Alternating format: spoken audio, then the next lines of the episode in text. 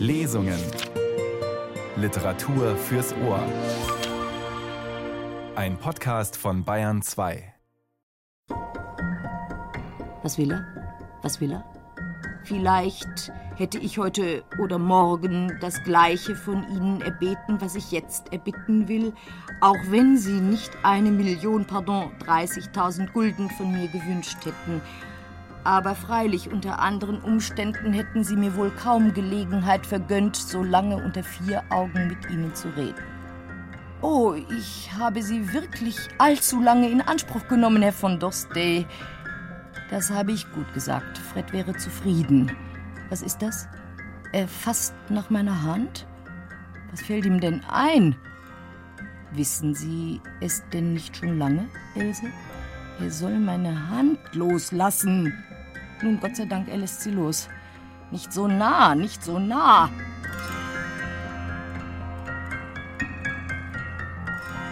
Eine junge Frau wird bedrängt und belästigt. Die schreckliche Folge einer Bitte um Geld. Nicht von der Frau, sondern von ihrer Mutter. Arthur Schnitzlers Novelle Fräulein Else, entstanden 1924, erzählt von einem Menschen, der, um des familiären Friedens willen, einen hohen Preis für ein Darlehen zahlen muss. Einen guten Abend wünscht Nils Beindker. Fräulein Else gehört zu den bekanntesten Erzählungen von Arthur Schnitzler und ist ein Schlüsseltext der literarischen Moderne. Inhaltlich, weil hier die fatalen Folgen männlicher Gier und Gewalt geschildert werden. Ebenso formal, weil wir Elses Geschichte in einem inneren Monolog folgen, mit ihrer Stimme von Gedanke zu Gedanke springend, assoziativ, kreisend, immer wieder voller Brüche. Die 19-jährige Else, Tochter eines Wiener Anwalts, ist im italienischen Trentino im Urlaub, in einem Kurhotel in den Bergen in San Martino di Castrozza. Dort hat sie ein Eilbrief der Mutter erreicht. Die Tochter solle beim Kunsthändler Dorsday ein Darlehen von 30.000 Gulden, eine große Summe, erbitten. Der Vater in Wien habe Geld veruntreut, nun drohe ihm die Haft. Else geht auf Dorsday zu, und der verlangt eine gemeine Gegenleistung. Edith Klever, eine der großen Theaterschauspielerinnen unserer Zeit, hat in der Zusammenarbeit mit dem bedeutenden Filmregisseur Hans-Jürgen Süberberg etliche Werke der Literaturgeschichte eindrucksvoll interpretiert, darunter Heinrich von Kleists Tragödie Penthesilea. Hier in den Radiotexten im Rahmen des ARD Radiofestivals ist Edith Klever zu hören mit der Lesung aus Arthur Schnitzlers Erzählung Fräulein Else. Darf ich mich einen Moment zu dir setzen, Else, oder störe ich dich in deinen Träumen? Warum in meinen Träumen, vielleicht in meinen Wirklichkeiten? Das heißt eigentlich gar nichts. Er soll lieber fortgehen. Ich muss ja doch mit Dorstey sprechen. Dort steht er noch immer, mit der unglücklichen Frau Wienerwehr. Er langweilt sich, ich sehe es ihm an, er möchte zu mir herüberkommen. Gibt es denn solche Wirklichkeiten, in denen du nicht gestört sein willst? Was sagt er da? Er soll zum Teufel gehen. Warum lächle ich ihn so kokett an? Ich mein ihn ja gar nicht, doch Stay schielt herüber. Wo bin ich, wo bin ich? Was hast du denn heute, Else? Was soll ich denn haben? Du bist geheimnisvoll, dämonisch, verführerisch. Red keinen Unsinn, Paul. Man könnte geradezu toll werden, wenn man dich ansieht. Was fällt ihm denn ein? Wie redet er denn zu mir? Hübsch ist er. Der Rauch meiner Zigarette verfängt sich in seinen Haaren, aber ich kann ihn jetzt nicht brauchen. Du siehst so über mich hinweg. Warum denn, Else? Ich antworte gar nichts. Ich kann ihn jetzt nicht brauchen. Ich mache mein unausstehlichstes Gesicht. Nur keine Konversation jetzt. Du bist mit deinen Gedanken ganz woanders. Das dürfte stimmen. Er ist Luft für mich. Merkt Dorstey, dass ich ihn erwarte? Ich sehe nicht hin, aber ich weiß, dass er hersieht. Also leb wohl, Else.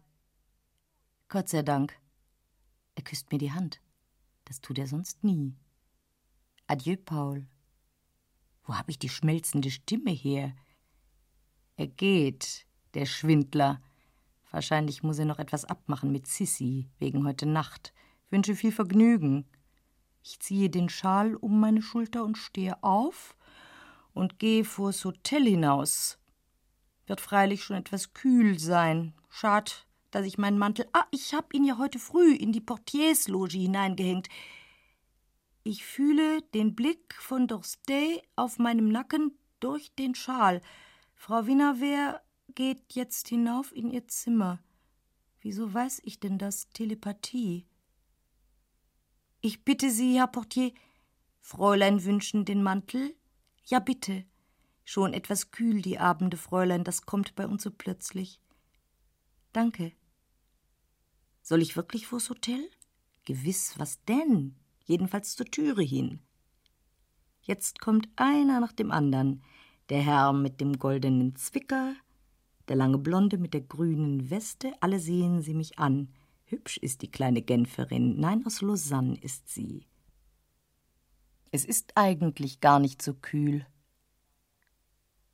Guten Abend, Fräulein Else. Um Gottes Willen, er ist es. Ich sage nichts von Papa, kein Wort, erst nach dem Essen. Oder ich reise morgen nach Wien. Ich gehe persönlich zu Dr. Fiala. Warum ist mir das nicht gleich eingefallen? Ich wende mich um mit einem Gesicht, als wüsste ich nicht, wer hinter mir steht. Ach, Herr von Dorstey. Sie wollen noch einen Spaziergang machen, Fräulein Else? Ach, nicht gerade einen Spaziergang, ein bisschen auf und ab gehen vor dem Diner. Es ist fast noch eine Stunde bis dahin. Wirklich? Es ist gar nicht so kühl. Blau sind die Berge. Lustig wär's, wenn er plötzlich um meine Hand anhielte. Es gibt doch auf der Welt keinen schöneren Fleck als diesen hier. Finden Sie, Herr von Dorstey? Aber bitte sagen Sie nicht, dass die Luft hier wie Champagner ist. Nein, Fräulein Else, das sage ich erst von 2000 Metern an. Und hier stehen wir kaum 1650 Meter über dem Meeresspiegel. Macht das einen solchen Unterschied? Aber selbstverständlich. Waren Sie schon einmal im Engadin? Nein, noch nie. Also dort ist die Luft wirklich wie Champagner? Man könnte es beinahe sagen, aber Champagner ist nicht mein Lieblingsgetränk. Ich ziehe diese Gegend vor, schon wegen der wundervollen Wälder. Wie langweilig er ist, merkt er das nicht? Er weiß offenbar nicht recht, was er mit mir reden soll. Mit einer verheirateten Frau wäre es einfacher. Man sagt eine kleine Unanständigkeit und die Konversation geht weiter. Bleiben Sie noch längere Zeit hier in San Martino, Fräulein Ilse? Idiotisch, warum schaue ich ihn so kokett an? Und schon lächelt er in der gewissen Weise. Nein, wie dumm die Männer sind. Das hängt zum Teil von den Dispositionen meiner Tante ab. Ist ja gar nicht wahr, ich kann ja allein nach Wien fahren. Wahrscheinlich bis zum zehnten. Die Mama ist wohl noch in Gmunden? Nein, Herr von Dorstey, sie ist schon in Wien. Schon seit drei Wochen. Papa ist auch in Wien. Er hat sich heuer kaum acht Tage Urlaub genommen. Ich glaube, der Prozess Erbesheimer macht ihm sehr viel Arbeit. Das kann ich mir denken, aber Ihr Papa ist wohl der Einzige, der Erbesheimer herausreißen kann. Es bedeutet ja schon einen Erfolg, dass es überhaupt eine Zivilsache geworden ist. Das ist gut, das ist gut. Es ist mir angenehm zu hören, dass auch Sie ein so günstiges Vorgefühl haben. Vorgefühl? Inwiefern? Ja, dass der Papa den Prozess für Erbesheimer gewinnen wird. Das will ich nicht einmal mit Bestimmtheit behauptet haben. Wie? Weicht er schon zurück? Das soll ihm nicht gelingen. Oh, ich halte etwas von Vorgefühlen und von Ahnungen. Denken Sie, Herr von Dorstey, gerade heute habe ich einen Brief von zu Hause bekommen. Es war nicht sehr geschickt. Er macht ein etwas verblüfftes Gesicht. Nur weiter, nicht schlucken. Er ist ein guter alter Freund von Papa. Vorwärts, vorwärts, jetzt oder nie. Herr von Dorstey, Sie haben ebenso lieb von Papa gesprochen. Es wäre geradezu hässlich von mir, wenn ich nicht ganz aufrichtig zu Ihnen wäre.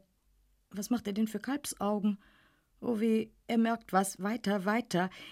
Nämlich in dem Brief ist auch von Ihnen die Rede, Herr von Dorstey. Es ist nämlich ein Brief von Mama. So.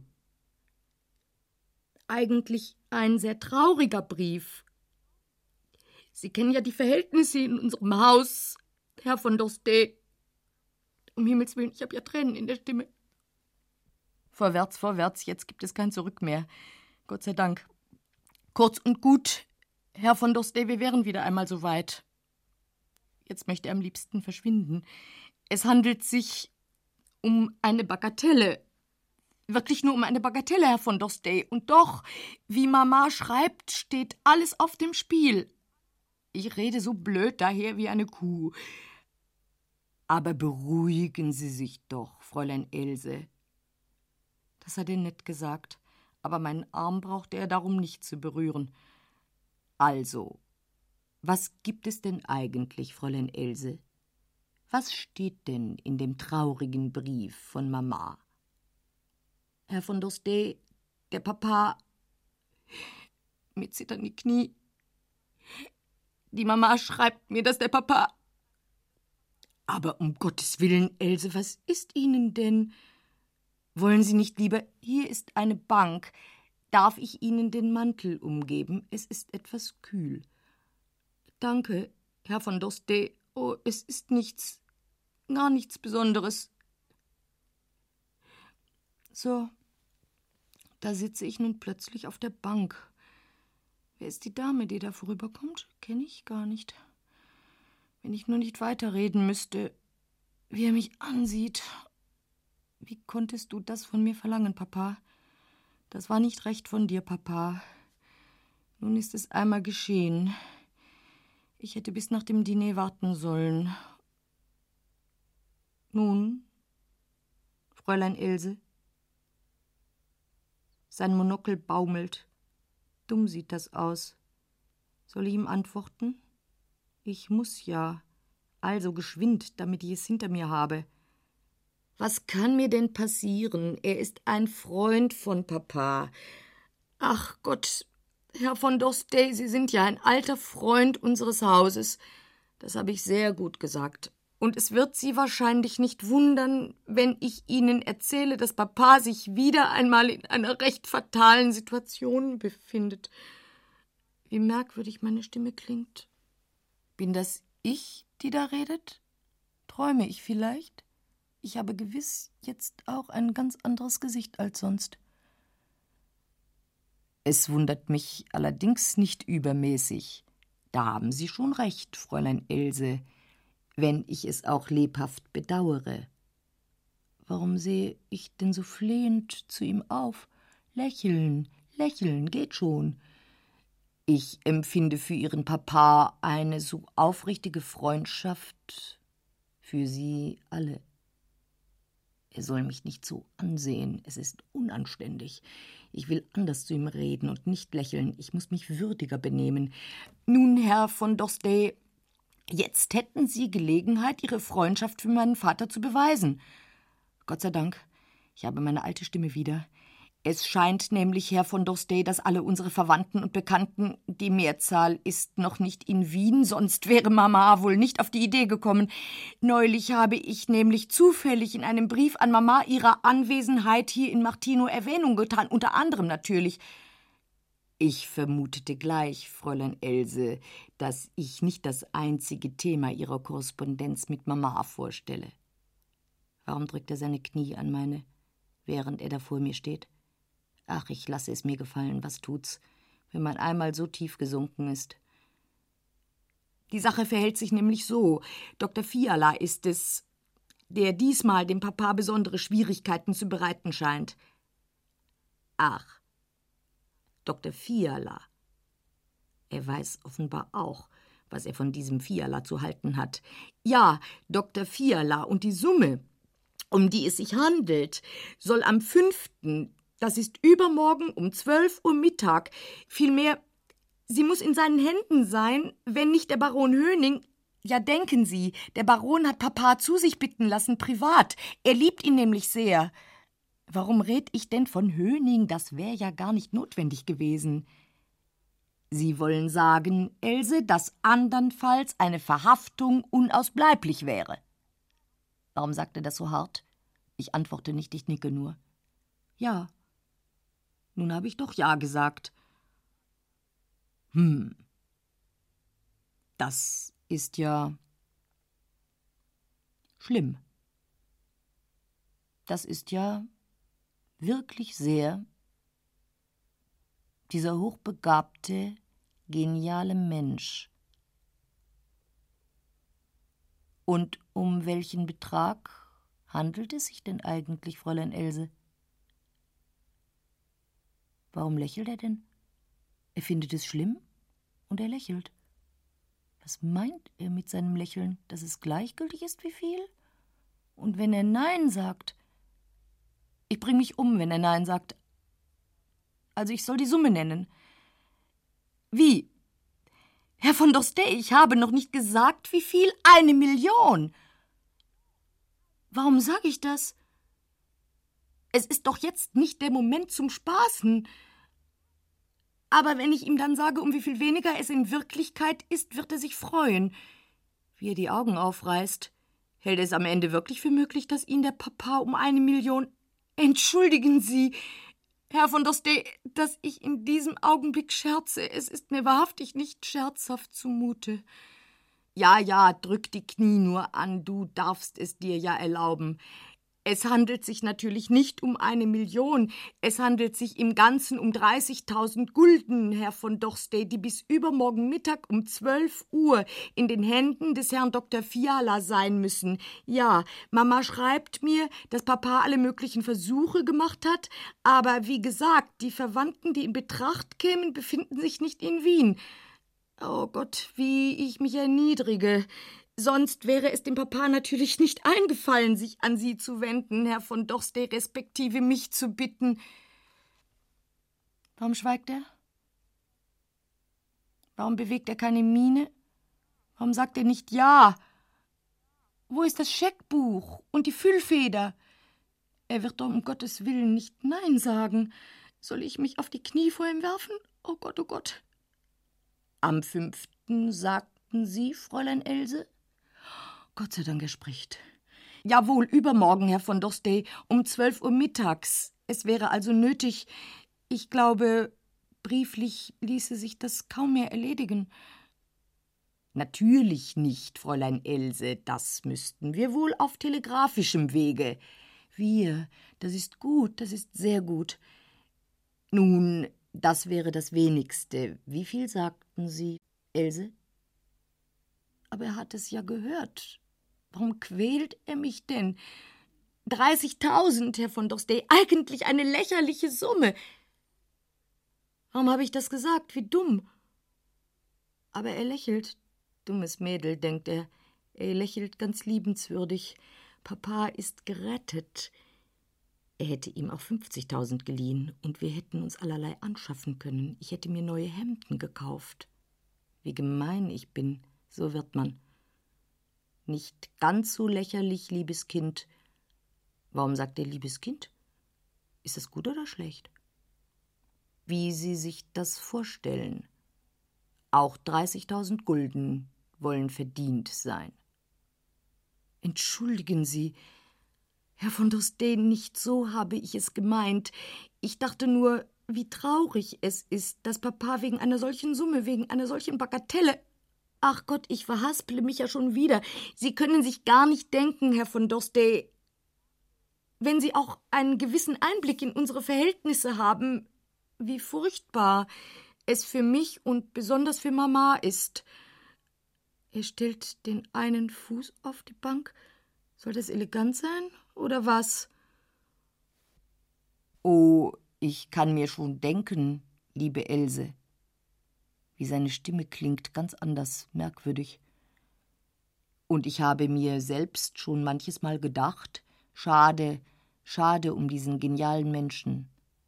Warum sagt er schade? Will er das Geld nicht hergeben? Nein, er meint es nur im Allgemeinen. Warum sagt er denn nicht endlich Ja?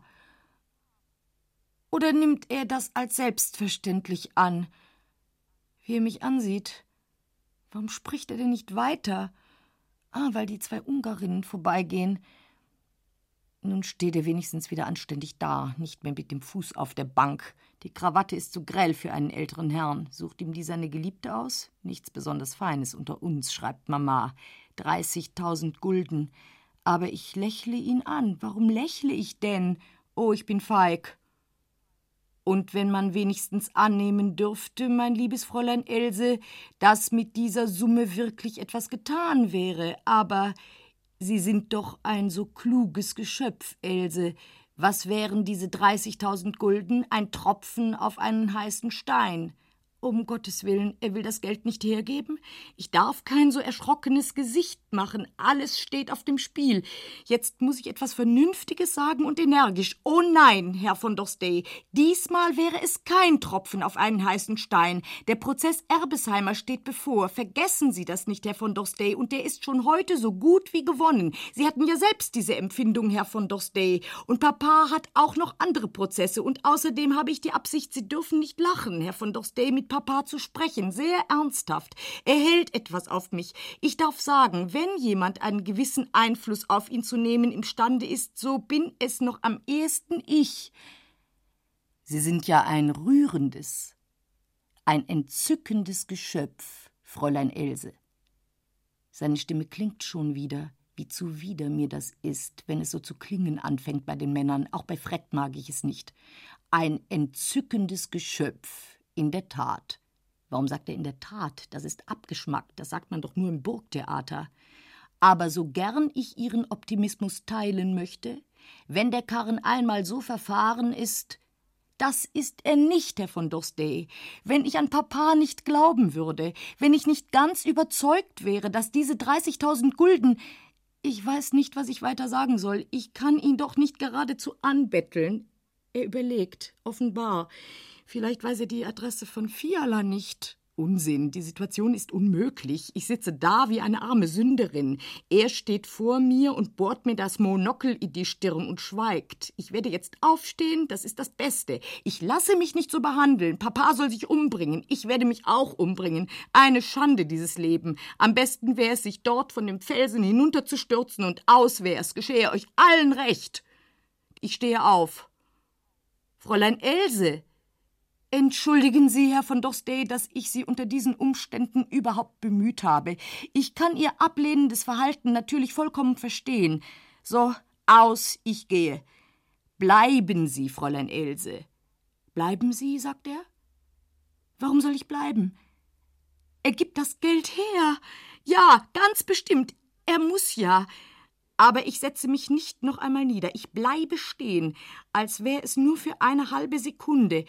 Ich bin ein bisschen größer als er. Sie haben meine Antwort noch nicht abgewartet, Else. Ich war ja schon einmal, verzeihen Sie, Else, dass ich das in diesem Zusammenhang erwähne, er müsste nicht so oft Else sagen, in der Lage, dem Papa aus einer Verlegenheit zu helfen, allerdings mit einer noch lächerlicheren Summe als diesmal, und schmeichelte mir keineswegs mit der Hoffnung, diesen Betrag jemals wiedersehen zu dürfen, und so wäre eigentlich kein Grund vorhanden, meine Hilfe diesmal zu verweigern, und gar wenn ein junges Mädchen wie Sie, Else, wenn Sie selbst als Fürbitterin vor mich hintreten, Worauf will er hinaus? Seine Stimme klingt nicht mehr oder anders. Wie sieht er mich denn an? Er soll Acht geben. Also, Ilse, ich bin bereit. Dr. Fiala soll übermorgen um zwölf Uhr mittags die 30.000 Gulden haben. Unter einer Bedingung. Er soll nicht weiterreden, er soll nicht. Herr von Dorstey, ich, ich persönlich übernehme die Garantie, dass mein Vater diese Summe zurückerstatten wird, sobald er das Honorar von Erbesheimer erhalten hat. Erbesheimers haben bisher überhaupt noch nichts gezahlt, nicht einmal einen Vorschuss. Mama selbst schreibt mir Lassen Sie doch, Else. Man soll niemals eine Garantie für einen anderen Menschen übernehmen, nicht einmal für sich selbst. Was will er? Seine Stimme klingt schon wieder. Nie hat mich ein Mensch so angeschaut. Ich ahne, worauf er hinaus will. Wehe ihm! Hätte ich es vor einer Stunde für möglich gehalten, dass ich in einem solchen Falle überhaupt mir jemals einfallen lassen würde, eine Bedingung zu stellen, und nun tue ich es doch. Ja, Else, man ist eben nur ein Mann, und es ist nicht meine Schuld, dass Sie so schön sind. Else.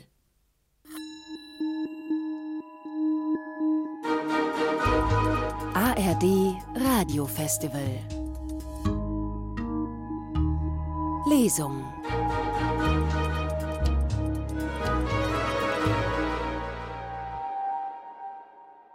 Fräulein Else, Erzählerin und Hauptfigur in Arthur Schnitzlers Novelle aus dem Jahr 1924, eine der berühmten Frauenfiguren der literarischen Moderne. Arthur Schnitzler gestaltete den Prosatext als einen inneren Monolog in einer in der Moderne wichtigen Erzählform.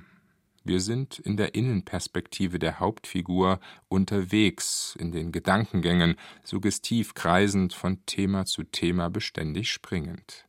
Else, 19 Jahre alt, verbringt mit ihrer Tante und einem Cousin ein paar Ferientage in den Alpen im Trentino. Aus Wien hat sie eine Nachricht von ihrer Mutter erreicht, die von der Tochter eigentlich Unmögliches verlangt: den Kunsthändler Dorsday um viel Geld zu bitten. Am liebsten würde Else Dorstey den Hut vom Kopf blasen oder ins Gesicht schlagen. Sie tut es nicht. Edith Klever liest Arthur Schnitzlers Novelle Fräulein Else. Was will er? Was will er? Vielleicht hätte ich heute oder morgen das Gleiche von Ihnen erbeten, was ich jetzt erbitten will, auch wenn Sie nicht eine Million, pardon, 30.000 Gulden von mir gewünscht hätten. Aber freilich unter anderen Umständen hätten Sie mir wohl kaum Gelegenheit vergönnt, so lange unter vier Augen mit Ihnen zu reden. Oh, ich habe Sie wirklich allzu lange in Anspruch genommen, Herr von Dostey. Das habe ich gut gesagt. Fred wäre zufrieden. Was ist das? Er fasst nach meiner Hand? Was fällt ihm denn ein? Wissen Sie es denn nicht schon lange, Else? Er soll meine Hand loslassen. Nun, Gott sei Dank, er lässt sie los. Nicht so nah, nicht so nah. Sie müssten keine Frau sein, Else, wenn Sie es nicht gemerkt hätten. Je vous désire. Er hätte es auch auf Deutsch sagen können, der Herr Vicomte. Muss ich noch mehr sagen? Sie haben schon zu viel gesagt, Herr Dorstey. Und ich stehe noch da. Warum denn? Ich gehe, ich gehe ohne Gruß. Else, Else! Nun ist er wieder neben mir. Verzeihen Sie mir, Else.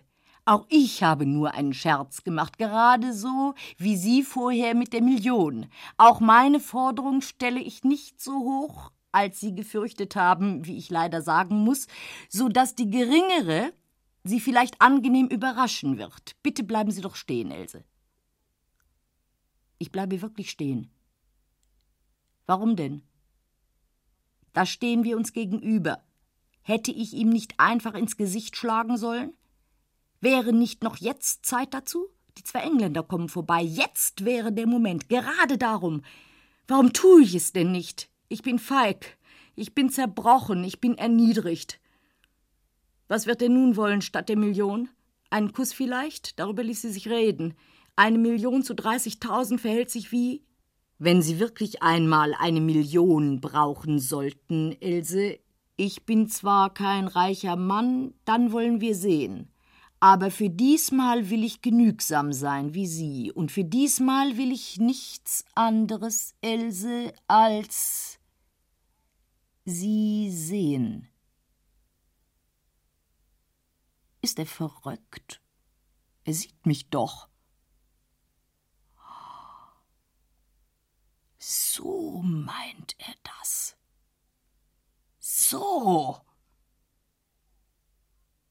Warum schlage ich ihm nicht ins Gesicht, dem Schuften? Bin ich rot geworden oder blass? Nackt willst du mich sehen? Das möchte mancher. Ich bin schön, wenn ich nackt bin. Warum schlage ich ihm nicht ins Gesicht? Riesengroß ist sein Gesicht. Warum so nah, du Schuft? Ich will deinen Atem nicht auf meinen Wangen. Warum lasse ich ihn nicht einfach stehen? Band mich sein Blick? Wir schauen uns ins Auge wie Todfeinde. Ich möchte ihm Schuft sagen, aber ich kann nicht oder will ich nicht. Sie sehen mich an, Elsa, als wenn ich verrückt wäre. Ich bin es vielleicht ein wenig, denn es geht ein Zauber von Ihnen aus, Else, den Sie selbst wohl nicht ahnen. Sie müssen fühlen, Else, dass meine Bitte keine Beleidigung bedeutet. Ja, bitte, sage ich, wenn sie auch eine Erpressung zum Verzweifeln ähnlich sieht. Aber ich bin kein Erpresser, ich bin nur ein Mensch, der mancherlei Erfahrung gemacht hat unter anderem die, dass alles auf der Welt seinen Preis hat und dass einer, der sein Geld verschenkt, wenn er in der Lage ist, einen Gegenwert dafür zu bekommen, ein ausgemachter Narr ist. Und was ich mir diesmal kaufen will, Else, so viel es auch ist, Sie werden nicht ärmer dadurch, dass Sie es verkaufen. Und dass es ein Geheimnis bleiben würde zwischen Ihnen und mir, das schwöre ich Ihnen, Else, bei, bei all den Reizen, durch deren Enthüllung Sie mich beglücken würden. Wo hat er so reden gelernt? Es klingt wie aus einem Buch. Und ich schwöre Ihnen auch, dass ich von der Situation keinen Gebrauch machen werde, der in unserem Vertrag nicht vorgesehen war. Nichts anderes verlange ich von Ihnen, als eine Viertelstunde dastehen dürfen, in Andacht vor Ihrer Schönheit. Mein Zimmer liegt im gleichen Stockwerk wie das Ihre, Else, Nummer 65, leicht zu merken. Der schwedische Tennisspieler, von dem Sie heute sprachen, war doch gerade 65 Jahre alt. Er ist verrückt. Warum lasse ich ihn weiterreden? Ich bin gelähmt. Aber wenn es Ihnen aus irgendeinem Grunde nicht passt, mich auf Zimmer Nummer 65 zu besuchen, Else, so schlage ich Ihnen einen kleinen Spaziergang nach dem Diner vor.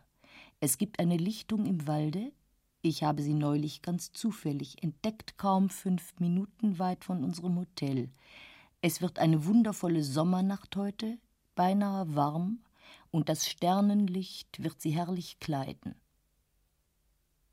Wie zu einer Sklavin spricht er.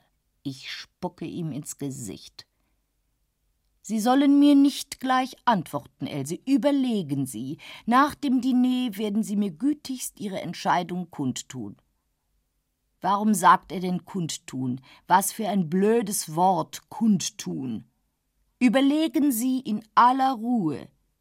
Sie werden vielleicht spüren, dass es nicht einfach ein Handel ist, den ich Ihnen vorschlage. Was denn, du klingender Schuft? Sie werden möglicherweise ahnen, dass ein Mann zu ihnen spricht, der ziemlich einsam und nicht besonders glücklich ist und der vielleicht einige Nachsicht verdient. Affektierter Schuft, spricht wie ein schlechter Schauspieler. Seine gepflegten Finger sehen aus wie Krallen. Nein, nein, ich will nicht. Warum sag ich es denn nicht? Bring dich doch um, Papa. Was will er denn mit meiner Hand? Ganz schlaff ist mein Arm.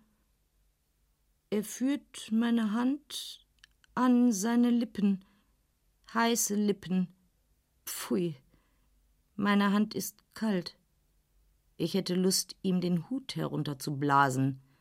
Ah, wie komisch das wär. Bald ausgeküsst, du Schuft. Die Bogenlampen vor dem Hotel brennen schon.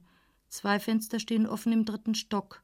Das, wo sich der Vorhang bewegt, ist meines. Oben auf dem Schrank glänzt etwas. Nichts liegt oben, es ist nur der Messingbeschlag. Also, auf Wiedersehen, Else. Ich antworte nichts. Regungslos stehe ich da. Er sieht mir ins Auge. Mein Gesicht ist undurchdringlich. Er weiß gar nichts. Er weiß nicht, ob ich kommen werde oder nicht. Ich weiß es auch nicht. Ich weiß nur, dass alles aus ist. Ich bin halb tot. Da geht er. Ein wenig gebückt. Schuft. Er fühlt meinen Blick auf seinem Nacken. Wen grüßt er denn? Zwei Damen. Als wäre er ein Graf, so grüßt er. Paul soll ihn fordern und ihn totschießen. Oder Rudi. Was glaubt er denn eigentlich? Unverschämter Kerl. Nie und nimmer. Es wird dir nichts anderes übrig bleiben, Papa. Du musst dich umbringen. Die zwei kommen offenbar von einer Tour. Beide hübsch, er und sie. Haben Sie noch Zeit, sich vor dem Diner umzukleiden? Sind gewiss auf der Hochzeitsreise oder vielleicht gar nicht verheiratet. Ich werde nie auf einer Hochzeitsreise sein. 30.000 Gulden. Nein, nein, nein. Gibt es keine 30.000 Gulden auf der Welt? Ich fahre zu Fiala. Ich komme noch zurecht. Gnade, Gnade, Herr Dr. Fiala. Mit Vergnügen, mein Fräulein, bemühen Sie sich in mein Schlafzimmer. Tu mir doch den Gefallen, Paul, verlange 30.000 Gulden von deinem Vater. Sage, du hast Spielschulden, du musst dich sonst erschießen. Gern, liebe Cousine. Ich habe Zimmernummer so und so viel, um Mitternacht erwarte ich dich. Oh, Herr von Dorstey, wie bescheiden Sie sind. Vorläufig. Jetzt kleidet er sich um. Smoking. Also entscheiden wir uns, wie Sie im Mondenschein oder Zimmer Nummer 65? Wird er mich im Smoking in den Wald begleiten? Es ist noch Zeit bis zum Diner. Ein bisschen spazieren gehen und die Sache in Ruhe überlegen. Ich bin ein einsamer alter Mann. Haha. Himmlische Luft, wie Champagner. Gar nicht mehr kühl. Dreißigtausend, dreißigtausend. Ich muss mich jetzt sehr hübsch ausnehmen in der weiten Landschaft. Schade, dass keine Leute mehr im Freien sind. Dem Herrn dort am Waldesrand gefalle ich offenbar sehr gut. Oh mein Herr, nackt bin ich noch viel schöner und es kostet einen Spottpreis, 30.000 Gulden. Vielleicht bringen Sie Ihre Freunde mit, dann kommt es billiger. Hoffentlich haben Sie lauter hübsche Freunde, hübschere und jüngere als Herr von Dorstey. Kennen Sie Herrn von Dorstey? Ein Schuft ist er, ein klingender Schuft. Also überlegen, überlegen. Ein Menschenleben steht auf dem Spiel, das Leben von Papa. Aber nein, er bringt sich nicht um, er wird sich lieber einsperren lassen. Drei Jahre schwerer Kerker oder fünf. In dieser ewigen Angst lebt er schon fünf oder zehn Jahre. Mündelgelder und Mama gerade so und ich doch auch.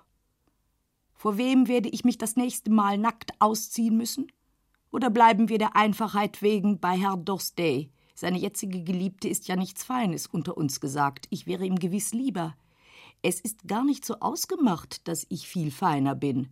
Tun Sie nicht so vornehm, Fräulein Else. Ich könnte Geschichten von Ihnen erzählen. Einen gewissen Traum zum Beispiel, den Sie schon dreimal gehabt haben. Von dem haben Sie nicht einmal Ihre Freundin Bertha erzählt, und die verträgt doch was. Und wie war denn das heuer in Gmunden in der Früh um sechs auf dem Balkon, mein vornehmes Fräulein Else? Haben Sie die zwei jungen Leute im Kahn vielleicht gar nicht bemerkt, die Sie angestarrt haben?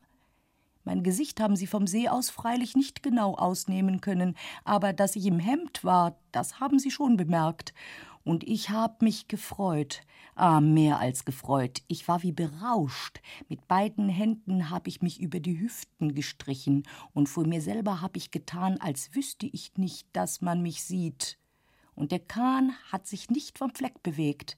Ja, so bin ich, so bin ich, ein Luder, ja, Sie spüren es ja alle, auch Paul spürt es, natürlich, er ist ja Frauenarzt, und der Marineleutnant hat es ja auch gespürt, und der Maler auch, nur Fred, der dumme Kerl, spürt es nicht, darum liebt er mich ja, aber gerade vor ihm möchte ich nicht nackt sein, nie und nimmer, ich hätte gar keine Freude davon, ich möchte mich schämen, aber vor dem Filou mit dem Römerkopf, wie gern, am allerliebsten vor dem.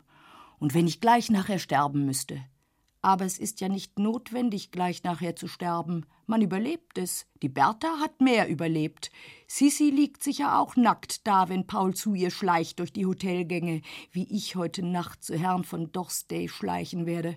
Nein, nein, ich will nicht. Zu jedem andern, aber nicht zu ihm zu Paul meinetwegen. Oder ich such mir einen aus heute Abend beim Diner. Es ist ja alles egal. Aber ich kann doch nicht jedem sagen, dass ich 30.000 Gulden dafür haben will. Da wäre ich ja wie ein Frauenzimmer von der Kärntner Straße. Nein, ich verkaufe mich nicht. Niemals. Nie werde ich mich verkaufen. Ich schenke mich her. Ja, Wenn ich einmal den Rechten finde, schenke ich mich her, aber ich verkaufe mich nicht. Ein Luder will ich sein, aber nicht eine Dirne. Sie haben sich verrechnet, Herr von Dorstey. Und der Papa auch. Ja, verrechnet hat er sich. Er muss es ja vorher gesehen haben. Er kennt ja die Menschen. Er kennt doch den Herrn von Dorstey. Er hat sich doch denken können, dass der Herr Dorstey nicht für nichts und wieder nichts. Sonst hätte er doch telegrafieren oder selber herreisen können. Aber so war es bequemer und sicherer, nicht wahr, Papa? Wenn man eine so hübsche Tochter hat, wozu braucht man ins Zuchthaus zu spazieren? Und die Mama, dumm wie sie ist, setzt sich hin und schreibt den Brief. Der Papa hat sich nicht getraut, da hätte ich es gleich merken müssen. Aber es soll euch nicht glücken. Nein, Du hast zu sicher auf meine kindliche Zärtlichkeit spekuliert, Papa, zu sicher darauf gerechnet, dass ich lieber jede Gemeinheit erdulden würde, als dich die Folgen deines verbrecherischen Leichtsinns tragen zu lassen. Ein Genie bist du ja. Herr von Dorstey sagt es, alle Leute sagen es, aber was hilft mir das? Fiala ist eine Null, aber er unterschlägt keine Mündelgelder. Sogar Waldheim ist nicht in einem Atem mit dir zu nennen. Wer hat das nur gesagt? Der Dr. Froriep. Ein Genie ist ihr Papa. Und ich hab ihn erst einmal reden gehört. Im vorigen Jahr im Schwurgerichtssaal. Zum ersten und letzten Mal. Herrlich. Die Tränen sind mir über die Wangen gelaufen. Und der elende Kerl, den er verteidigt hat, ist freigesprochen worden. Er war vielleicht gar kein so elender Kerl. Er hat jedenfalls nur gestohlen, keine Mündelgelder veruntreut, um Baccarat zu spielen und auf der Börse zu spekulieren. Und jetzt wird der Papa selber vor den Geschworenen stehen. In allen Zeitungen wird man es lesen. Zweiter Verhandlungstag, dritter Verhandlungstag. Der Verteidiger erhob sich zu einer Replik. Wer wird denn sein Verteidiger sein? Kein Genie. Nichts wird ihm helfen einstimmig schuldig, verurteilt auf fünf Jahre, Stein, Sträflingskleid, geschorene Haare. Einmal im Monat darf man ihn besuchen. Ich fahre mit Mama hinaus, dritter Klasse. Wir haben ja kein Geld. Keiner leiht uns was. Kleine Wohnung in der Lerchenfeldstraße, so wie die, wo ich die Nähterin besucht habe vor zehn Jahren. Wir bringen ihm etwas zu essen mit. Woher denn? Wir haben ja selber nichts. Onkel Viktor wird uns eine Rente aussetzen. 300 Gulden monatlich. Rudi wird in Holland sein bei Van der Hulst, wenn man noch auf ihn reflektiert. Die Kinder des Sträflings, Roman von Temme in drei Bänden. Der Papa empfängt uns im gestreiften Sträflingsanzug. Er schaut nicht bös drein, nur traurig. Er kann ja gar nicht bös dreinschauen. Else, wenn du mir damals das Geld verschafft hättest, das wird er sich denken, aber er wird nicht sagen. Er wird nicht das Herz haben, mir Vorwürfe zu machen. Er ist ja seelengut, nur leichtsinnig ist er. Sein Verhängnis ist die Spielleidenschaft. Er kann ja nichts dafür. Es ist eine Art von Wahnsinn. Vielleicht spricht man ihn frei, weil er wahnsinnig ist. Auch den Brief hat er vorher nicht überlegt. Es ist ihm vielleicht gar nicht eingefallen, dass Dosté die Gelegenheit benützen könnte und so eine Gemeinheit von mir verlangen wird. Er ist ein guter Freund unseres Hauses. Er hat dem Papa schon einmal 8000 Gulden geliehen. Wie soll man sowas von einem Menschen denken? Zuerst hat der Papa sicher alles andere versucht. Was muss er durchgemacht haben, ehe er die Mama veranlasst hat, diesen Brief zu schreiben? Von einem zum anderen ist er gelaufen, von Warnsdorf zu Burin und von Burin zu Wertheimstein und weiß Gott noch zu wem. Bei Onkel Karl war er gewiss auch. Und alle haben sie ihn im Stich gelassen, alle die sogenannten Freunde. Und nun ist Dostey seine Hoffnung, seine letzte Hoffnung. Und wenn das Geld nicht kommt, so bringt er sich um. Natürlich bringt er sich um. Er wird sich doch nicht einsperren lassen. Untersuchungshaft, Verhandlung, Schwurgericht, Kerker, Sträflingsgewand. Nein, nein. Wenn der Haftbefehl kommt, erschießt er sich oder er hängt sich auf. Am Fensterkreuz wird er hängen. Man wird herüberschicken vom Haus vis-à-vis, -vis. der Schlosser wird aufsperren müssen, und ich bin schuld gewesen. Und jetzt sitzt er zusammen mit Mama im selben Zimmer, wo er übermorgen hängen wird und raucht eine Havanna-Zigarre. Woher hat er immer noch Havanna-Zigarren? Ich höre ihn sprechen, wie er die Mama beruhigt, Verlass dich drauf. Dorstey weist das Geld an. Bedenke doch, ich habe ihm heuer im Winter eine große Summe durch meine Intervention gerettet. Und dann kommt der Prozess Erbesheimer. Wahrhaftig. Ich höre ihn sprechen. Telepathie. Merkwürdig. Auch Fred sehe ich in diesem Moment. Er geht mit einem Mädel im Stadtpark am Kursalon vorbei. Sie hat eine hellblaue Bluse und lichte Schuhe und ein bisschen heiser ist sie. Das weiß ich ganz bestimmt. Wenn ich nach Wien komme, werde ich Fred fragen, ob er am 3. September zwischen halb acht und acht Uhr abends mit seiner Geliebten im Stadtpark war. Wohin denn noch? Was ist denn mit mir? Beinahe ganz dunkel. Wie schön und ruhig. Weit und breit kein Mensch. Nun sitzen sie alle schon beim Diner. Telepathie? Nein, das ist noch keine Telepathie. Ich habe ja früher das Tamtam gehört. Wo ist die Else? wird sich Paul denken. Es wird allen auffallen, dass ich zur Vorspeise noch nicht da bin. Sie werden zu mir heraufschicken. Was ist das mit Else? Sie ist doch sonst so pünktlich. Auch die zwei Herren am Fenster werden denken, wo ist denn heute das schöne junge Mädel mit dem rötlich blonden Haar? Und Herr von Dorstey wird Angst bekommen, er ist sicher feig. Beruhigen Sie sich, Herr von Dorstey, es wird Ihnen nichts geschehen. Ich verachte Sie ja so sehr. Wenn ich wollte, morgen Abend wären Sie ein toter Mann. Ich bin überzeugt, Paul würde ihn fordern, wenn ich ihm die Sache erzählte. Ich schenke Ihnen das Leben, Herr von Dorstey. Wie ungeheuer weit die Wiesen und wie riesig schwarz die Berge keine Sterne beinahe. Ja doch, drei, vier. Es werden schon mehr. Und so still der Wald hinter mir. Schön, hier auf der Bank am Waldesrand zu sitzen. So fern, so fern das Hotel, und so märchenhaft leuchtet es her. Und was für Schufte sitzen drin. Ach nein, Menschen, arme Menschen. Sie tun mir alle so leid. Auch die Marquesa tut mir leid. Ich weiß nicht warum. Und die Frau Wienerwehr und die Bonne von Sissis kleine Mädel. Sie sitzt nicht an der Table d'Hôte. Sie hat schon früher mit Fritzi gegessen. Was ist das nur mit Else? fragt Sissi. Wie, auf ihrem Zimmer ist sie auch nicht? Alle haben sie Angst um mich, ganz gewiss. Nur ich habe keine Angst. Ja, da bin ich in Martino di Castrozza, sitze auf einer Bank am Waldesrand und die Luft ist wie Champagner und mir scheint gar, ich weine. Ja, warum weine ich denn? Es ist doch kein Grund zu weinen.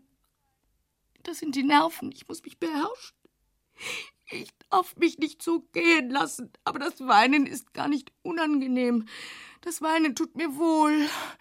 Wie ich unsere alte Französin besucht habe im Krankenhaus, die dann gestorben ist, habe ich auch geweint. Und beim Begräbnis von der Großmama und wie die Bertha nach Nürnberg gereist ist und wie das Kleine von der Agathe gestorben ist. Und im Theater bei der Kameliendame habe ich auch geweint.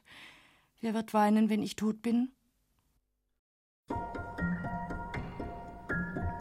Arthur Schnitzler, Fräulein Else, gelesen von Edith Klever. Eine Produktion des Rundfunks Berlin-Brandenburg. Eine Aufnahme aus dem Jahr 1982. Alle Folgen dieser und der anderen Lesungen des ARD Radiofestivals finden Sie als Download unter ardradiofestival.de und in der ARD Audiothek. Den Text selbst gibt es mit anderen Erzählungen Arthur Schnitzlers im S. Fischer Verlag. In der kommenden Woche folgen wir in den Radiotexten an dieser Stelle weiter Arthur Schnitzlers Novelle über eine Frau in großer innerer Not, ausgeliefert männlicher Macht und Gier. Bis zu den Nachrichten auf Bayern 2 noch Musik. Nils Beindke verabschiedet sich am Mikrofon. Eine gute Zeit.